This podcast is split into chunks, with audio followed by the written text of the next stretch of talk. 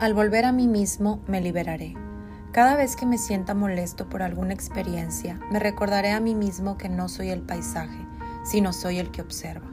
El paisaje va y viene, pero el que observa es eterno.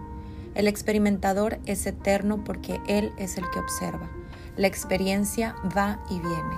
El observador siempre está aquí, porque las experiencias están más allá del espacio, el tiempo y la casualidad. Al volver a mí mismo, me liberaré. Me veré a mí mismo como el observador en medio del paisaje cambiante. El agua no se puede mojar, el viento no se puede secar y el fuego no puede arder. Al estar en contacto con el observador que no cambia en medio del escenario cambiante, me pondré en contacto con el ser atemporal. En medio del devenir ligado al tiempo, al regresar a mí mismo, me liberaré seguiré siendo el ser atemporal en medio del devenir ligado al tiempo. Volviendo a mí mismo, me liberaré.